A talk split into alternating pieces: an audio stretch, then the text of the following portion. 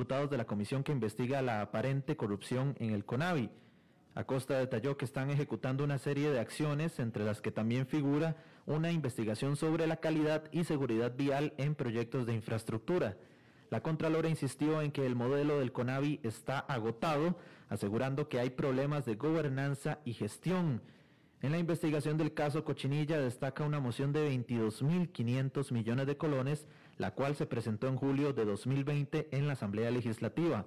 El fin de la moción era tapar un faltante presupuestario en el CONAVI. Y en los deportes, el ex volante Josimar Arias se retiró oficialmente del fútbol tras 17 años de carrera profesional en un encuentro de su equipo de la Asociación Deportiva Guanacasteca frente al Club Sport Herediano. El partido se disputó a las 4 de la tarde con un resultado favorable para el conjunto guanacasteco, derrotando dos goles por uno a los florenses. Arias hizo su debut en la Liga Deportiva Alajuelense en el año 2003, con la cual eh, ganó dos títulos. Posteriormente pasó al Punta Arenas FC en el año 2007. Para el 2008 llegó al extinto Brujas FC, equipo con el que se consagró campeón para el Campeonato de Invierno 2009. Luego de un paso por México se incorporó al Club Sport Herediano. Con el equipo florense alcanzó cuatro títulos nacionales entre el 2011 y 2015. Arias actualmente se desempeña como gerente deportivo de la Asociación Deportiva Guanacasteca. En una hora más, noticias. Noticias cada hora en...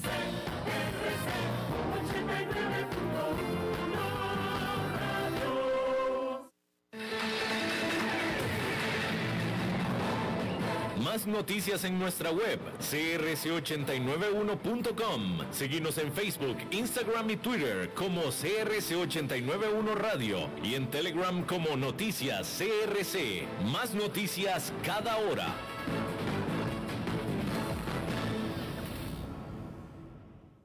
CRC 89.1 Radio y Cadena Radial Costarricense no se hacen responsables por las opiniones emitidas en este programa.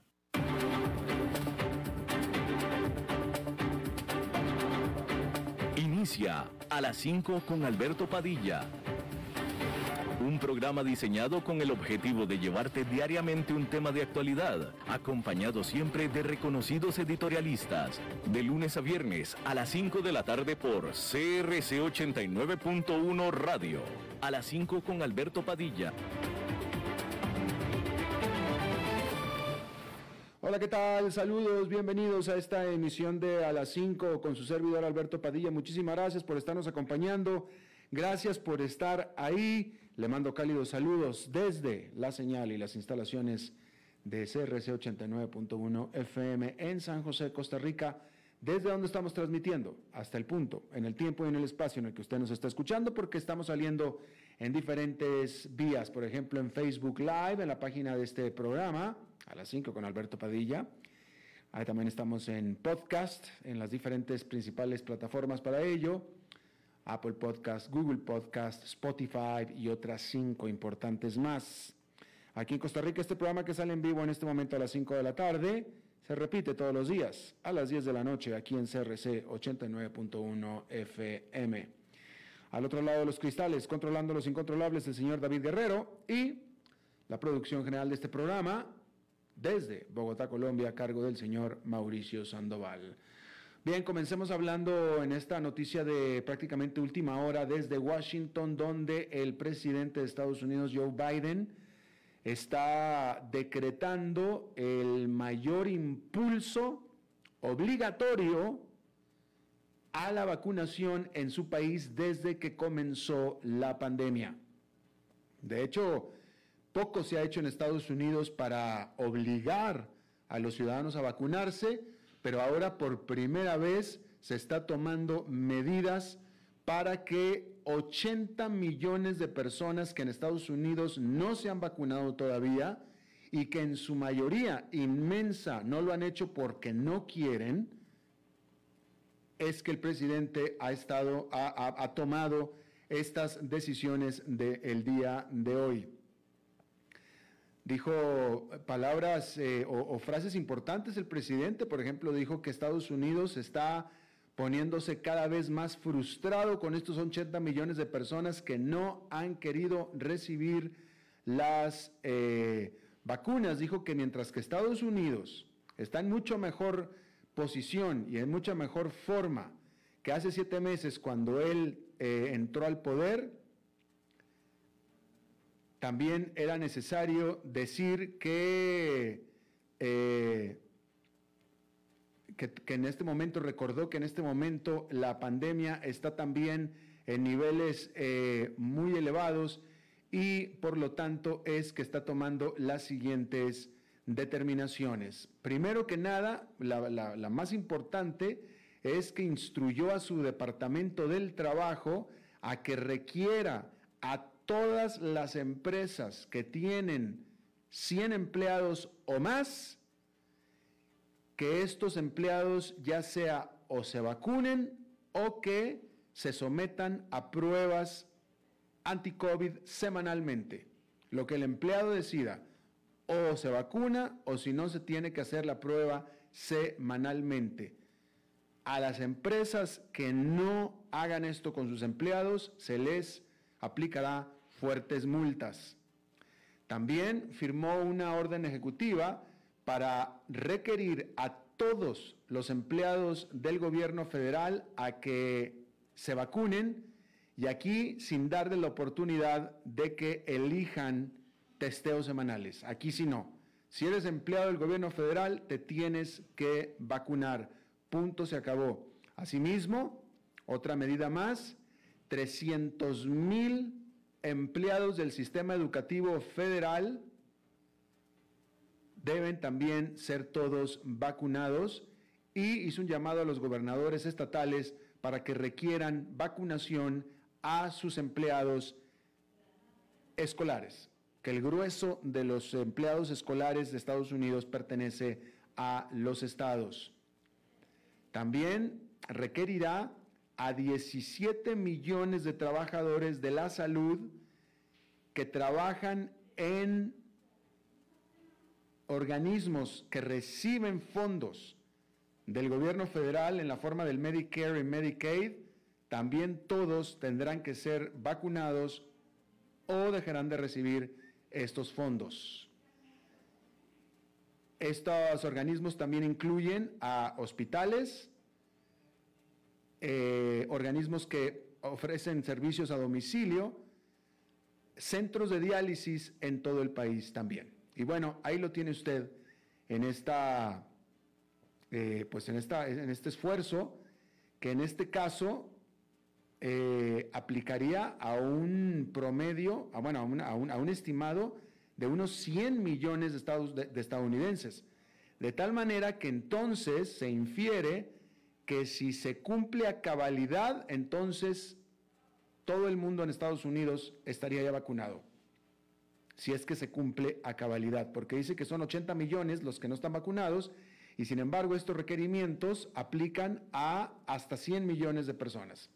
Con lo cual entonces, de nuevo, si se aplica cabalidad, eh, todo el mundo ya estaría vacunado. Sin embargo, siendo Estados Unidos, podemos perfectamente esperar que vaya a haber demandas, demandas de las empresas y de los individuos en contra de estos mandatos, con toda seguridad.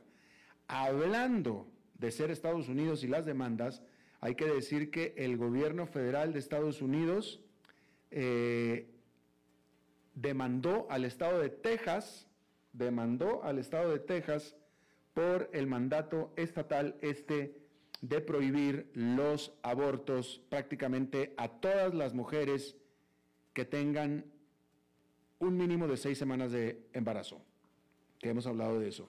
Bueno, pues el gobierno de Estados Unidos lanzó una demanda en contra del estado de Texas. Bien, cambiando de tema, este martes, el Banco de la Reserva de Australia, que es el Banco Central, confirmó que este mes comenzará a reducir su programa de estímulo mediante compra de bonos, a pesar de las preocupaciones sobre el impacto en la economía de la variante del coronavirus Delta. El Banco Central Europeo hizo lo mismo el jueves, diciendo que haría compras de activos a un ritmo moderadamente más bajo que en los dos trimestres anteriores. Lo que está sucediendo en Australia y la Unión Europea será muy observado por los inversionistas en Estados Unidos, donde las autoridades monetarias y políticas están justo considerando los tiempos para realizar los mismos movimientos, aunque aún no hay nada seguro. Pero hay muchísimo más en juego que solo el calendario. Australia, por ejemplo, está reduciendo las compras semanales de bonos de 5 mil millones de dólares australianos a 4 mil millones de dólares australianos y las compras continuarán a ese ritmo hasta principios del próximo año. Precaución sigue siendo la palabra clave aquí. El Banco Central Australiano dijo en su comunicado que la decisión de la Junta de extender las compras de bonos a 4 mil millones por semana hasta al menos febrero del 2002, 2022 refleja el retraso en la recuperación económica y la mayor incertidumbre asociada con el brote de Delta. En otras palabras, todavía estamos impulsando la economía, solo que con un poco menos de energía que antes. Por su parte, el BCE, es decir, el Banco Central Europeo, no detalló lo que quiso decir con un ritmo moderadamente más bajo de compras de activos, pero dijo que es posible que no necesite comprar los 2,2 billones autorizados por su programa contra la pandemia. El programa de compras de emergencia pandémica del BCE no finalizará hasta marzo del 2022, incluso si el Banco Central juzga que la fase de crisis de coronavirus ya terminó. Ese estímulo se suma a los aproximadamente 23.700 millones de dólares mensuales que compra de bonos eh, de, compra de bonos que el BCE está realizando en, el, en el marco de un programa de estímulo independiente iniciado en el 2014 llamado Programa de Compra de Activos, APP por sus siglas en inglés. Los analistas de Capital Economics esperan que el BCE siga comprando activos a un ritmo alrededor de 106.600 millones de dólares al mes, es decir, efectivamente una ligera reducción. Incluso cuando finalice el programa de emergencia para la pandemia, muchos economistas esperan que el BCE aumente las compras de bonos bajo el APP. Y no hace falta decir que una subida de tipos de interés sigue siendo inconcebible, al menos en el corto plazo. Se espera que la Reserva Federal, Estados Unidos, comience a reducir su programa de estímulo a finales de este año y algunos legisladores piden que el programa finalice por completo a mediados del 2022. James Bullard, presidente de la Fed de St. Louis, dijo esta semana que el panorama general es que la reducción se pondrá en marcha este año y terminará en algún momento del primer semestre del próximo. Bullard dijo que quiere que el Banco Central cierre las compras de activos en el primer trimestre del próximo año para que esté mejor preparado para combatir la inflación con alzas en las tasas de interés si los aumentos de precios no se moderan como se esperaba. Los inversionistas deberían esperar más claridad de la Fed durante su próxima decisión de política monetaria el 22 de septiembre. Otros factores que la Fed considerará son el desempleo, que sigue siendo un problema en Estados Unidos, y por supuesto la variante Delta, que contribuyó a un terrible informe del empleo para el mes de agosto. Eso es a pesar de un número récord de puestos vacantes. Y hubo un fuerte aumento en los rendimientos de los bonos. La Fed quiere a toda costa evitar se repita el berrinche, la rabieta que se produjo en el 2013 cuando los inversionistas se enteraron que la Fed estaba terminando el programa de flexibilización cuantitativa de aquella era de la supercrisis financiera. Bueno, ya casi no se hablaba de esto, pero esta era la semana, o fue la semana, en la que se suponía que muchos trabajadores comenzarían a regresar a sus oficinas y los viajeros de negocios, por tanto, comenzarían a regresar a los aeropuertos. Esta es la semana que se había establecido cuando comenzó el programa de vacunación. Bueno, pues ninguna de esas cosas está sucediendo de la forma en que las aerolíneas estadounidenses habían contado. Con el aumento de casos de COVID-19 en los últimos meses, muchas oficinas han retrasado los planes de reapertura hasta incluso el 2022. Sin oficinas reabiertas para visitar, pues muchos planes de viaje de negocios también se han suspendido. En julio, una encuesta de miembros de la Asociación Global de Viajes de Negocios encontró que el 68% de las personas dijo que planeaba comenzar los viajes, bueno, mejor dicho, el 68% de los negocios dijo que se planeaba comenzar los viajes de negocios en los próximos tres meses. Eso fue en julio. Para el mes siguiente, agosto, esa cifra se redujo en 35%. Y estas son terribles noticias para toda la industria de turismo de negocios. Hoteles y restaurantes típicamente localizados en los centros de las ciudades. Así como para las aerolíneas, sobre todo las tradicionales, para quienes los viajeros de negocios son su fuente de utilidades. Mire, yo he tenido la oportunidad de estar viajando un poquito. Ya he ido a Estados Unidos, estuve en México, estuve en Ecuador varias veces, etcétera. Y los aviones van llenos, ¿eh? Los aviones van llenos. Eh, yo vivo en Costa Rica, entonces están llenos saliendo de Costa Rica de gente que estuvo en Costa Rica y regresó. Y viniendo a Costa Rica, es decir, de gente que está viniendo a Costa Rica. Esa es buena noticia para los hoteles turistas, de turistas. ¿Sí? las playas. La gente está viajando, la gente está viajando. Pero la realidad de las cosas es que, bueno, los hoteles de playa, los hoteles para turistas, aquí en Costa Rica, eh, eh, en México también, por ejemplo, ellos están bien, porque los turistas están fluyendo, ellos están bien. Pero la realidad de las cosas es que la fuente de utilidades de las aerolíneas, sobre todo las tradicionales, la fuente de utilidades son los viajeros de negocios. Esa es la realidad. Son los viajeros de negocios. Si usted va, el típico turista que va a la playa, compró su pasaje 3, 4, 2, 1, 2, 3, 4, 5 meses con anticipación. Es decir, súper barato. Pero el que va de viaje de trabajo típicamente compra su pasaje una semana antes, unos días antes, y paga dos, tres veces más que el que va de turismo, que el que lo compró dos, tres meses antes. Por eso para las, para las aerolíneas los, los viajeros de negocios son absolutamente fundamentales. Ellos son la fuente de utilidades. Y hay que recordar que hay un gran sector de hotelería, etcétera, que depende de los viajes de negocios, no del turismo. Sí, depende de los viajes de negocios, muchos. Y esos están totalmente fallando, definitivamente fallando. Bueno, cambiando de tema, este miércoles la secretaria del Tesoro de Estados Unidos, Janet Yellen, advirtió a los legisladores que el gobierno de Estados Unidos se quedará sin dinero para pagar sus facturas durante el mes de octubre, a menos que voten para aumentar el techo de la deuda otra vez. El techo de la deuda es un límite legal sobre cuánto puede pedir prestado el gobierno de Estados Unidos. Elevar el techo de la deuda no aumenta el gasto federal.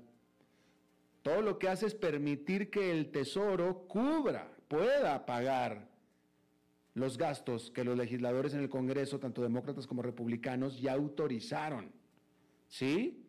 Es decir, los legisladores le autorizan su presupuesto al gobierno, pero después eh, la autorizan el presupuesto, pero no el dinero. Esa es otra autorización aparte. O sea, tú puedes, tú puedes gastar lo que me pediste, sí, sí lo puedes gastar, te lo, te, lo, te lo autorizo. Ahí, ¿dónde está la plata? Ah, no, esa es, esa es otra autorización, esa te la doy después. Bueno, esa es la que están pidiendo ahorita. Dame el dinero que me prometiste, básicamente, ¿no? Pero eso no impide que los legisladores, especialmente cuando los de un partido opositor a la Casa Blanca domine el Congreso, aprovechen la ocasión para presionar o negociar políticamente, muchas veces a costa de la economía del país. La política, decir esto, la política en torno al techo de la deuda es tediosa por decirlo suavemente, pero también puede ser perjudicial para los inversionistas y para las empresas. Janet Yellen escribió el miércoles en una carta a la presidenta de la Cámara de Representantes, Nancy Pelosi, que hemos aprendido de los impases pasados sobre los límites de la deuda, que esperar hasta el último minuto para suspender o aumentar el límite de la deuda puede causar un daño grave a la confianza de las empresas y los consumidores, aumentar los costos de los préstamos a corto plazo para los contribuyentes y afectar negativamente la calificación crediticia de los Estados Unidos. Ahí lo tiene usted. Bueno, y por cierto que se esperaba que este jueves, se esperaba que la Administración de Alimentos y Medicamentos de los Estados Unidos, la FDA por sus siglas en inglés, anunciara si los fabricantes de cigarrillos electrónicos y otros productos de vapeo puedan continuar vendiéndolos. Sin embargo, la autoridad pidió más tiempo para emitir su decisión, diciendo que tiene todavía más trabajo que hacer en su investigación investigación recomendada por un panel de expertos. En realidad lo que el panel de expertos recomendó es que se prohíban las ventas. Y la FDA lo que dijo, ok, déjame lo investigo. Y es lo que está pidiendo más tiempo para hacer. Sin embargo, quizás en lo que es la primera señal de una próxima represión, la agencia ordenó recientemente a tres empresas que retiraran del mercado 55 mil de sus productos. La FDA argumenta que su, en su queja, argumenta que las ofertas aromatizadas, que incluyen crumble de manzana y cereal tostado con canela, entre muchas otras cosas exóticas más, atrajeron a los jóvenes más que a los fumadores de adultos. A los fumadores adultos, mejor dicho. Existe una importante posibilidad de que un destino similar le aguarde a Juul, el gigante de la industria del vapeo.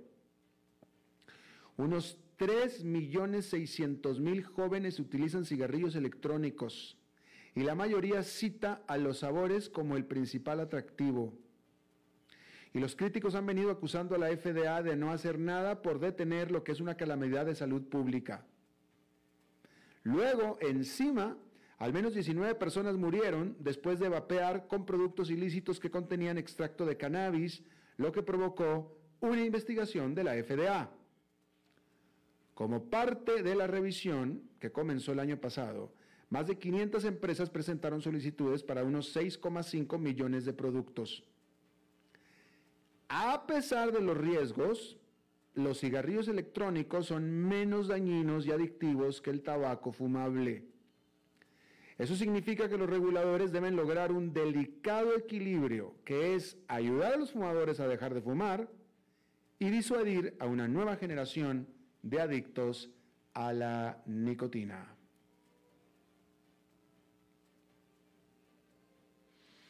Bueno, a principios de este año el partido gobernante de China, el Partido Comunista, Popular Comunista, celebró una rápida recuperación de la pandemia, así como la erradicación de la pobreza extrema.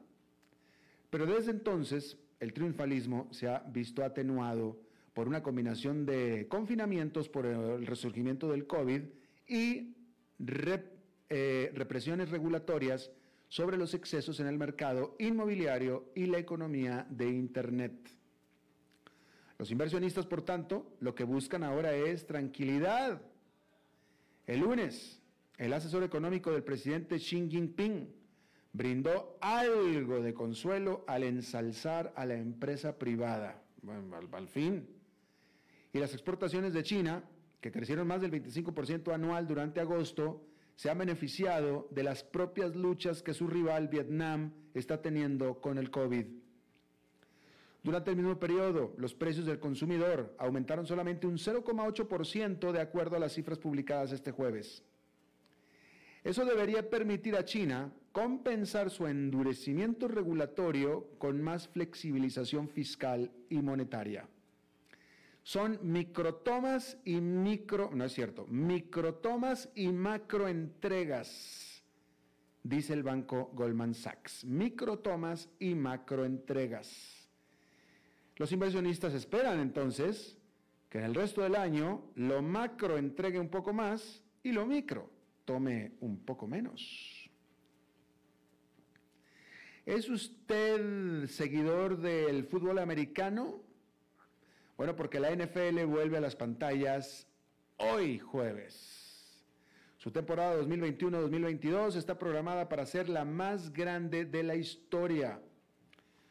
Como parte de un acuerdo de transmisión de 110 mil millones de dólares firmado a principios de este año, La NFL ofreció a sus socios de medios una ronda adicional de juegos, va a haber más juegos, cambiando un calendario que se había mantenido durante más de 30 años. El comisionado de la NFL, Roger Goodell, cree que esto hace que todos ganen. Los equipos obtendrán más ingresos del día, el día del partido y más partidos lucrativos en el extranjero.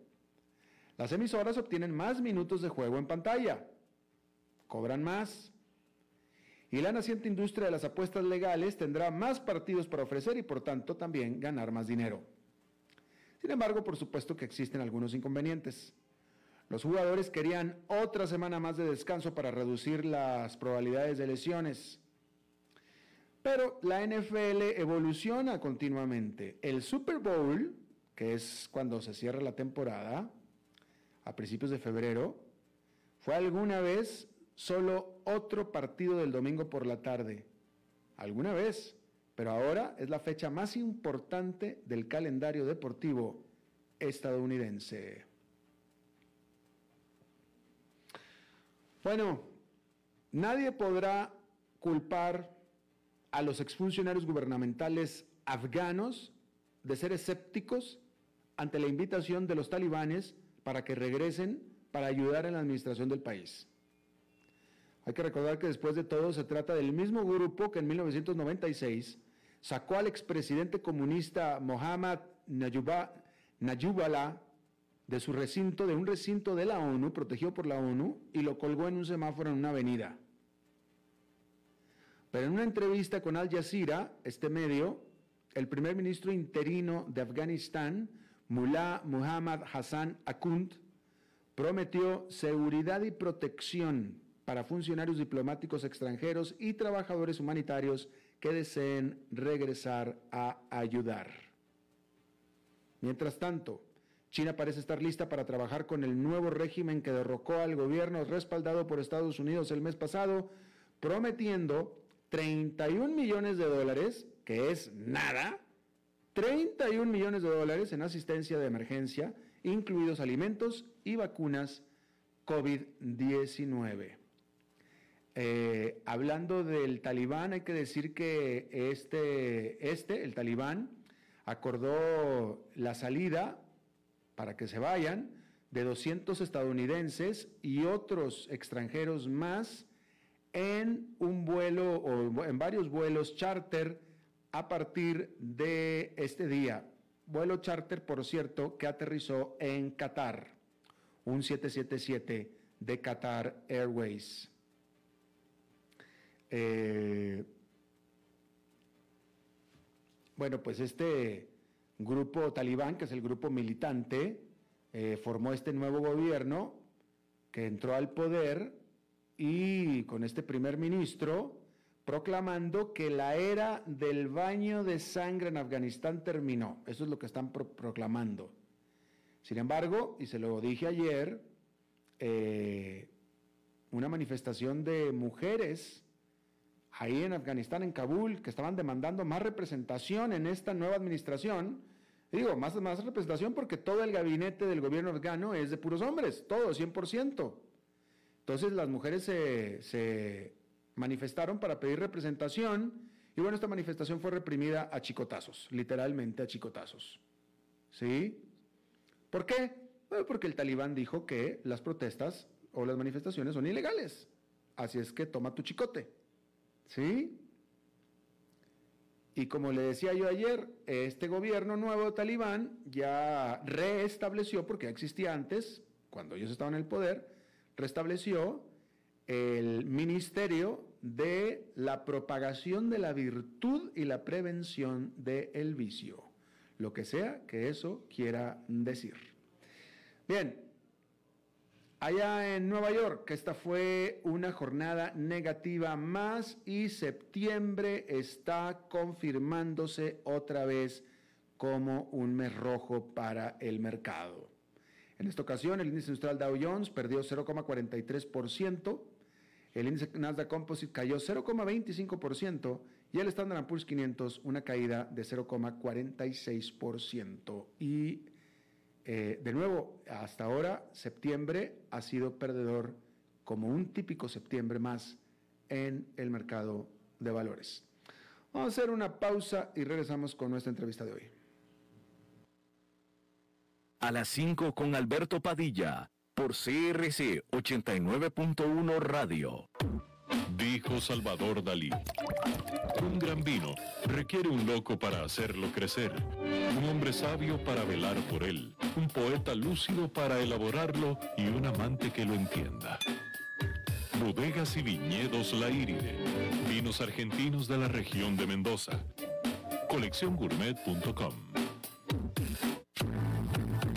desde Maipú, Mendoza, la tierra del olivo nos llega aceite de oliva Laur. Su delicada y elegante textura, así como su afrutado aroma vegetal, lo convierten en un aceite especial para paladares exigentes. Disponible en tres variedades: Laur Cruz de Piedra, Laur Aceite de Oliva Extra Virgen y Laur Gran Mendoza Aceite de Oliva Extra Virgen. Lo mejor de tres zonas en una sola botella. Galardonado con el Gran Prestige Gold en el Terra Olivo 2018. Aceites de oliva Laur no pueden faltar en tu mesa. De venta en todas las tiendas, don Fernando.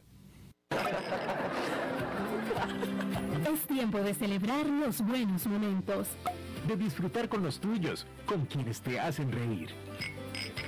Es tiempo de celebrar lo que te mereces con aquellos que compartís la experiencia de vivir. Porque siempre tendremos a alguien con quien celebrar. Naíride, bodegas y viñedos de la región de Mendoza Búscanos como colecciongourmet.com.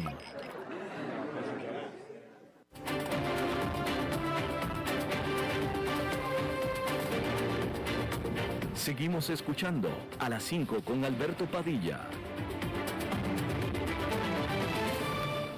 Muchas gracias por eh, eh, estar con nosotros. Bien, en Brasil el presidente, hay que decir que el presidente eh, Jair Bolsonaro está en su punto más bajo de popularidad. Y de acuerdo a las encuestas, si las elecciones fueran hoy, perdería por completo la eh, reelección ante nadie menos que Ignacio Lula da Silva. Y muy probablemente las elecciones, entonces, las encuestas dicen que el próximo presidente va a ser Ignacio Lula da Silva, puesto que este presidente ha estado perdiendo popularidad de manera muy importante. Eh, y ante esto, Bolsonaro ha convocado a marchas para tratar de impulsar a su base, mientras que, eh, pues no sé si la oposición o el pueblo ha hecho marchas también en contra del presidente Bolsonaro. Está con nosotros y le agradezco mucho que vuelva con nosotros Henry Rafael, él es presidente del Instituto de Comunicación Política y Gobierno, académico de varias universidades desde Lima, Perú. Henry, muchísimas gracias por estar con nosotros un gusto para estar con ustedes, por favor. A ver, háblame, Henry. Hola, hola. Ahora sí, ya, te, escucho yo, ya te escucho, ahora sí ya. Perfecto. Eh, Henry, cuéntanos, ¿qué es lo que está pasando? Bueno, sabemos de la, de la poca popularidad, el poco apoyo que tiene en este momento Bolsonaro, pero ¿a qué está jugando Bolsonaro en este momento? ¿Cuál es la apuesta que está haciendo? Bueno, eh, en, general, Bolsonaro no es una nueva apuesta la que está haciendo. Hay que recordar para todos nuestros tus oyentes que Bolsonaro ni bien ganó las elecciones, siempre acusó al, Tribunal Supremo Electoral de no estar eh, manejando de manera transparente los procesos electorales. Él, cuando ganó las elecciones, si te recordarás, dijo que había ganado por un mayor margen del que había ganado. Y desde entonces mantuvo un cuestionamiento abierto al proceso electoral, principalmente a lo que él considera que el sistema electrónico, que es su principal cuestionamiento, no permite transparentar, estoy usando las palabras de Bolsonaro, el verdadero voto de las personas. Ahora, este discurso ha ido calando cada vez más y sin embargo, como bien lo dices, cada vez que está cayendo su eh, ventaja o su respaldo popular, él ha empezado a tomar acciones mucho más fuertes. La más fuerte fue la que sucedió hace más o menos un mes, en agosto, hace poquito, la verdad, cuando en el Congreso de la República él perdió una votación, la verdad, bastante, por un voto bastante holgado, en el que pedía una transformación del sistema electoral.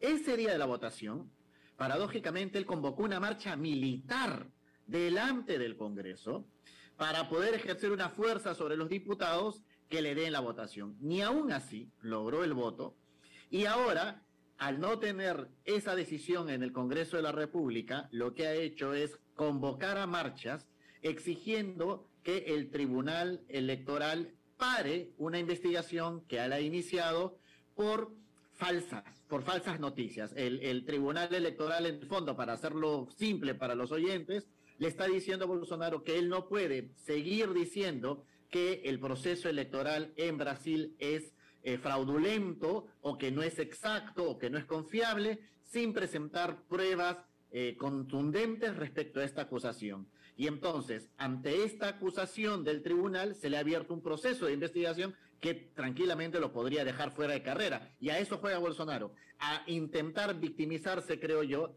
que si lo dejan fuera de carrera es porque le están limitando, por decirlo así, su libertad de, opinión. Oye, pero pareciera que está agarrando el script de Donald Trump en Estados Unidos. Bueno, no solamente de Donald Trump, en general, si, si recuerdas, hemos estado en, Latinoamérica en general, en varios países, teniendo situaciones de críticas al sistema electoral. Eh, el problema para mí de, Brasil en general es que es, está en lo que dijiste al inicio del programa. este gran debate entre, entre, lo, que, entre lo que debate el ciudadano brasileño entre un Bolsonaro que ha tenido un manejo bastante criticado de la pandemia, Brasil tiene más de 211 millones de habitantes y el 10% de la población ha sido infectada, 21 millones de personas tienen hoy la pandemia, perdón, el, coronavirus. Y además de eso, ha tenido una fuerte crisis sobre su manejo en diversos temas de carácter global y aún así es el candidato de la derecha para las elecciones, no hay otro. Eh, su aliado, que era el gobernador de Sao Paulo, ha roto justamente esta alianza con la que llegaron juntos a, la presidencia, porque eh, efectivamente las discrepancias en el manejo sanitario lo han, estoy hablando de Juan Manuel Doria, que lo han, lo han dejado solo a Bolsonaro. Y después de eso tenemos solamente a Lula da Silva y a un otro pequeño candidato, eh, Ciro, ¿no? que también fue gobernador de Fortaleza, si más no me recuerdo, o es gobernador de Fortaleza, pero que eventualmente dejan solo a, Lula da Silva, que aún no confirma si va a ser el candidato o no, pero las encuestas casi, casi ya lo dan por ganador. Y ahí viene la duda. Brasil se debate entre mantener a, un Bolsonaro criticado por su manejo de la pandemia y su, y su estilo de gobierno autoritario para muchos, o volver a un gobierno que destapó la gran, la peor crisis de corrupción en Latinoamérica, como es el caso de Odebrecht. Claro, eh, pero sin embargo, pregunta, ¿Lula da Silva es inmensamente popular y más popular que Bolsonaro, o no? Sí, no, eh, eh, no solamente popular ahora, popular incluso cuando fue llevado a cárcel y cuando fue procesado. Lula nunca dejó de ser popular en el, en el pueblo brasileño y, tiene un carisma que es indudable y, que está a prueba justamente de haber pasado todos estos procesos electorales y, perdón, procesos judiciales y que hoy no solamente aparenta tener mayor fortaleza porque al no haber sido eh, sentenciado por la justicia brasileña, se siente con un mayor empoderamiento de respaldo popular. Y claro, hasta esa altura, a estas alturas, yo me atrevería a decir que él está mucho más cercano a convertirse en el presidente de Brasil el próximo año en las elecciones del, del 2022. Salvo, salvo, volviendo a la pregunta que me hiciste sobre a qué juega Bolsonaro, a que Bolsonaro realmente no convoque elecciones, porque ojo, parte de su discurso, por lo menos lo escuché yo eh, hace unos días, es que no convocaría elecciones si el Tribunal Supremo Electoral mantiene la postura de investigarlo por estas falsas noticias, que así le llama la investigación del Tribunal Supremo Electoral contra Bolsonaro. Eh, ¿Pero a qué te refieres? ¿A que adelante las elecciones? No, a que no las convoque. Pero, el presidente tiene que convocarlas, ese es un mandato constitucional. ¿Y Por supuesto, eso, eso podría eh, ocasionarle problemas mayores a Bolsonaro. Pero parte de su discurso es yo no voy a convocar a elecciones si se mantiene este proceso fraudulento en camino. Bueno, es que sigue sonando a Donald Trump. o sea, me, lo cuentas y estoy escuchando a Donald Trump, básicamente. Eh, ahora, eh, dime una cosa, Dilma Rousseff no era ni tan impopular como es eh, Bolsonaro, ni tan controversial, ni controvertida, ni nada, y la sacaron a patadas de plan alto. Y, me llama la atención que a Bolsonaro no, se lo han querido hacer o no se lo han podido hacer. Sí, mira, yo allí interpreto algo lamentable que, que, no tiene que ver específicamente con Brasil solamente, sino creo con nuestro continente, que digamos, va a sonar quizás hasta impopular, pero creo que es parte del machismo que todavía vivimos en Latinoamérica respecto al trato de las lideresas y de los líderes políticos. Como tú bien dices, ¿no? O sea, Dilma probablemente no ha hecho ni la mitad de las acusaciones, no solamente de Bolsonaro, sino de, del mismo Lula da Silva, y, fue tratada de peor manera eh, en, todo este proceso. Eh, yo lo identifico así, y, podemos mostrar algunos otros casos en Latinoamérica de mujeres que, eh, cuyos, cuyos actos de, por decirlo así, de eh, quitarles el poder ha sido mucho más traumático que en el caso de líderes hombres. Claro, interesante, interesante. Eh, una pregunta, siendo Bolsonaro de derecha, eh, ¿cuenta con el apoyo de los empresarios brasileños? En, eso sí hay que ser hoy claro porque Bolsonaro tiene el apoyo de los empresarios porque recordemos que Brasil forma parte de esto que se llama el BRIC, ¿no? este conjunto de países de Brasil, Rusia, India y China que configuran el sistema tecnológico, por decirlo así, del mundo, ¿no? Es, es, el aparato, por decirlo así, de producción tecnológica del mundo, el famoso BRIC. Y en el, eh, hace unos días, si no recuerdo, fue ayer o antes de ayer, se reunió el, el, BRIC para poder analizar cómo poder mejorar los tratados de libre comercio entre esos países y buscar que el mundo readecue sus normas para poder mm, eh, impulsar un mayor, una mayor recaudación. Y por supuesto, los empresarios brasileños apoyan esta postura de Bolsonaro que está buscando mejores condiciones para ellos eh, a través de este grupo llamado BRIC. Claro, pero nada más en eso, en eso. ¿Quién es el grupo duro de Bolsonaro? ¿Quién lo apoya?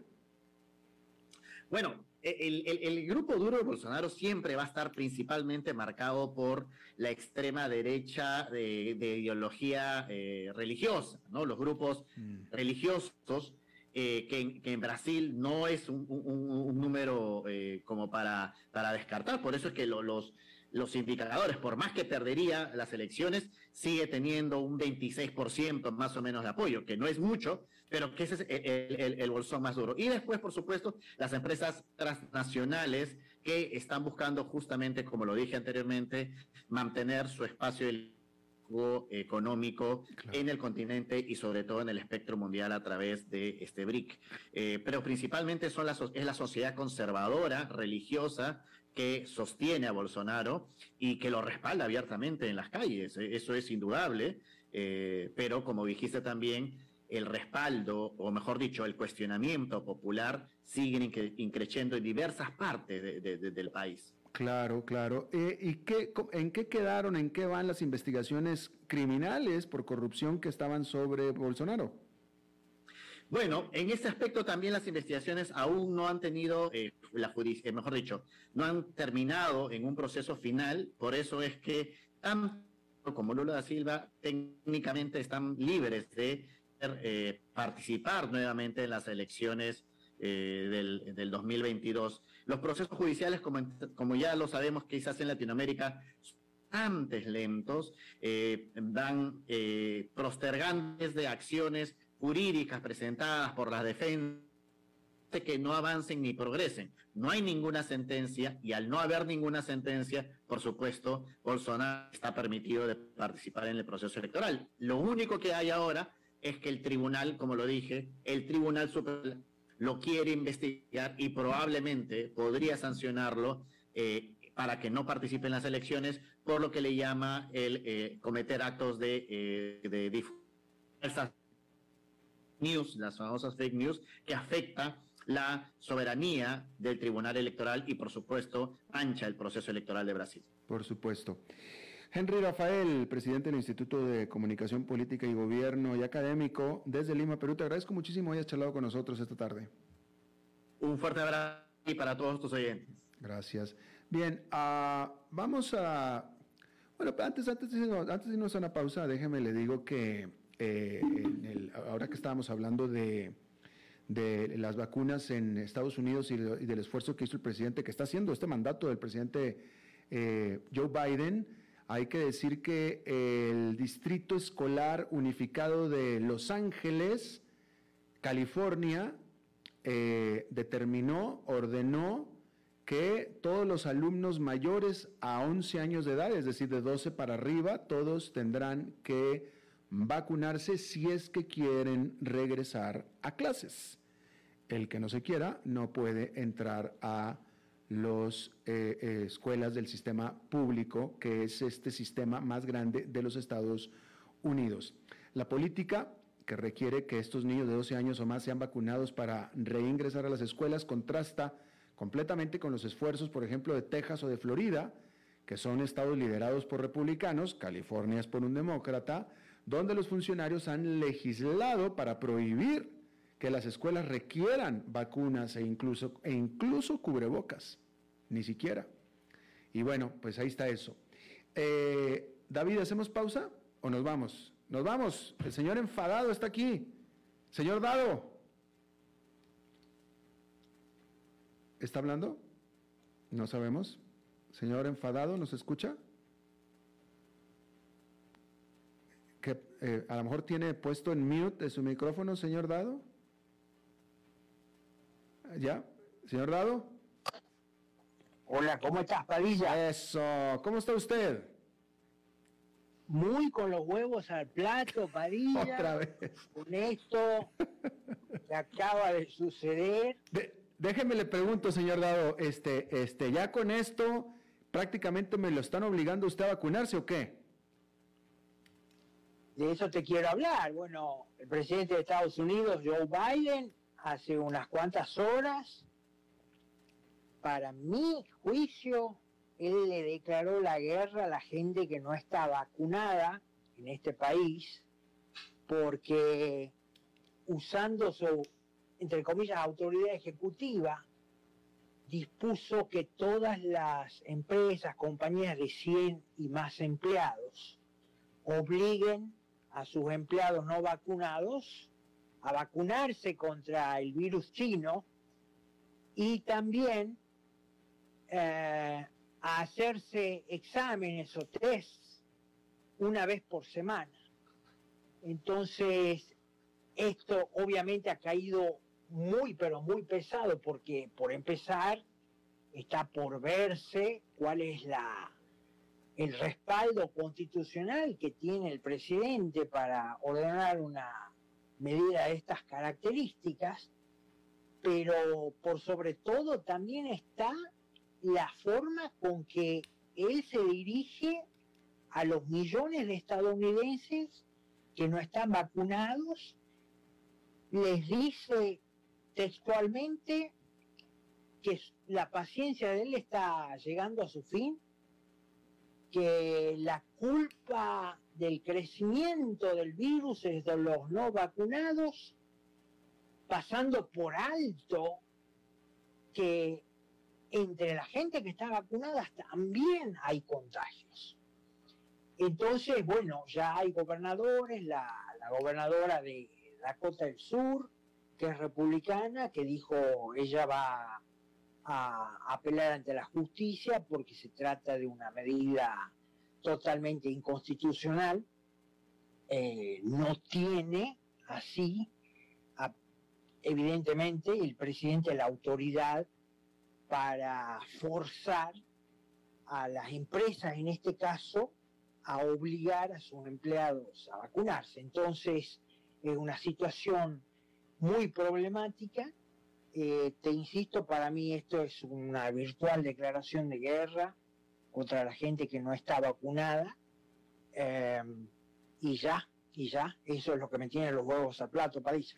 Oiga, em, eh, sí, vaya, yo creo que suena, suena duro, que suena feo que, un presidente esté tratando de coercionar, a obligar a la ciudadanía a, a, hacer algo que no quiere hacer, evidentemente, porque son 80 millones los, los no vacunados en Estados Unidos y a todas luces, y todo el mundo está de acuerdo en que son 80 millones de personas que no se han vacunado porque no quieren, punto, no quieren. Pero, pero, pero usted, señor Dado, no, no, no, no, está de acuerdo, no, no, no, está de acuerdo con desde el punto de partida de la decisión. ¿Por qué está tomando la decisión? Es decir, eh, eh, él, él, dice y afirma, y es cierto, hay sistemas hospitalarios que están al punto del colapso. O sea, es decir, estamos en una situación que es insostenible y que de alguna manera hay que controlar. Y la única que queda por lo visto es a la fuerza. ¿De qué otra manera podemos solucionar el problema que tenemos, señor Dado? Ha quedado demostrado que Joe Biden, desde el punto de vista de la política, es un inepto. Eh, son casi 50 años que él participó del gobierno como senador, como vicepresidente, ahora como presidente, y hasta el mismo Obama ha dicho que, él dijo más o menos textualmente así, nunca subestimen la capacidad que tiene Joe Biden de cagarla. Eso dijo Barack Obama. Eso es, una expresión que le atribuyen a Obama, nunca desmentida, ¿no? Entonces, el periodismo especializado, todo eso, ¿no? Uno hace Google y pone Barack Obama, nunca subestimen la capacidad que tiene Joe Biden de cagarla un tipo que ha estropeado a la enésima potencia, la retirada de Afganistán, y bueno, un tipo que por su formación es alguien que no, eh, eh, digamos, es un amante de la República, estas decisiones que estamos comentando, eh, hablan mal de alguien con, con ínfulas de dictadorzuelo, de tiranuelo. Es un tipo mentiroso porque está circulando por redes sociales un video de él del diciembre pasado, donde él textualmente dice que él nunca va a imponer un mandato para que la gente se vacune. Y ahora ha cambiado, ¿no? Bueno, pero... Entonces... Eh, entonces, pero esa no es la, no es la solución.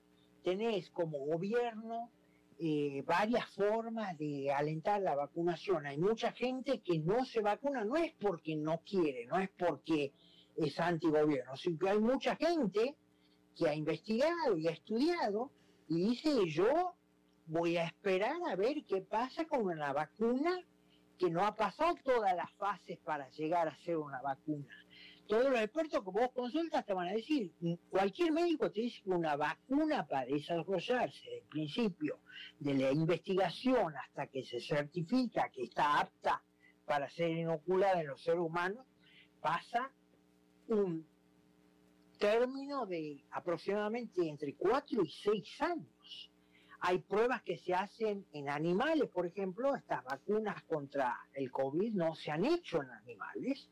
Y bueno, sí, se apuró porque había urgencia por una cuestión de emergencia y de pánico y de histeria, se apuró en la época de Trump eh, para una autorización de emergencia de las vacunas. Hace poco la Agencia Federal de Drogas y Alimentos le dio la luz verde a la vacuna de Pfizer y después a la de Moderna. Pero bueno, hay gente que con toda razón dice, yo voy a esperar, te insisto, gente que ha investigado, o sea, gente educada, formada, yo voy a esperar porque esta vacuna no ha pasado por todo eh, el proceso que pasa cualquier vacuna. Y yo creo... Se, quiere, obligar, por ejemplo, a, a vacunar a las embarazadas y hay casos de embarazadas que han perdido el bebé luego de recibir la vacuna. Entonces, esto no se puede tomar livianamente. El público tiene el legítimo derecho de decir, yo no me voy a vacunar hasta no ver que están dadas todas las condiciones de un punto de vista clínico, científico, como vos quieras llamarlo. Yo quiero pensar, y ya nos tenemos que despedir pronto, pero yo quiero pensar que usted cuando habla de las personas que han estudiado y que han decidido a base de estos estudios no vacunarse, yo creo que usted está incluido en eso, porque usted no se ha vacunado. Pero yo le pregunto a usted, ¿usted hoy en día, usted cree que tiene más riesgo de morir adquiriendo la vacuna que de COVID-19? yo tengo riesgo de morir de cualquier cosa, no solamente de esto.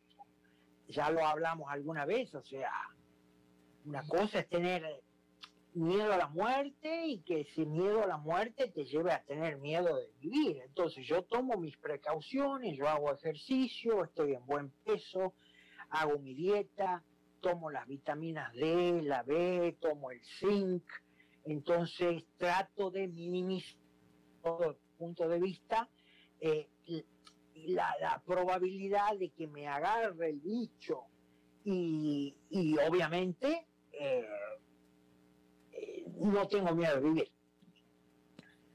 Bien. Señor enfadado, ahí está, ¿verdad? Sí, sí. Ah, ok, ok. Bueno, pues muchísimas gracias, señor Dado, se lo agradezco mucho. Ahí nos estamos viendo. Saludo a la audiencia, Alberto Padilla. Un abrazo. Muchas gracias y un abrazo para usted también. Bueno, eso es todo lo que tenemos por esta emisión de A las 5 con su, su, servidor Alberto Padilla. Muchísimas gracias por habernos acompañado. Espero que termine su día en buena nota, en buen tono y nosotros nos reencontramos en 23, en 23 horas. Que la pase muy bien.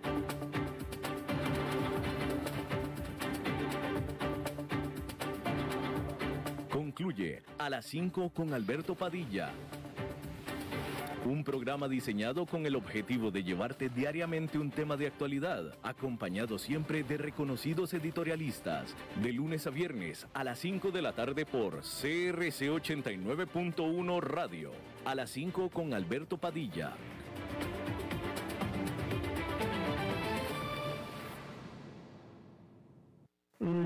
Sí, sí, como te comentaba, me preocupa nuestra capacidad de respuesta. No avanzamos con los proyectos y el costo operativo cada día se incrementa. ¿Cómo le haces vos con tu empresa? Mira, lo que tenés que hacer es muy simple. Claudificarte con Huawei Cloud. Tenés que maximizar tus recursos, migrar hacia la digitalización y capitalizar el conocimiento, experiencia y liderazgo de empresas como Huawei Cloud. Desde que trabajamos con ellos, los proyectos subió nuestra rentabilidad. Te los recomiendo. Todo esto y más es posible con Huawei Cloud, líder en inteligencia artificial en la nube, con arquitectura diversa, latencia baja y alto rendimiento. Protege tus datos de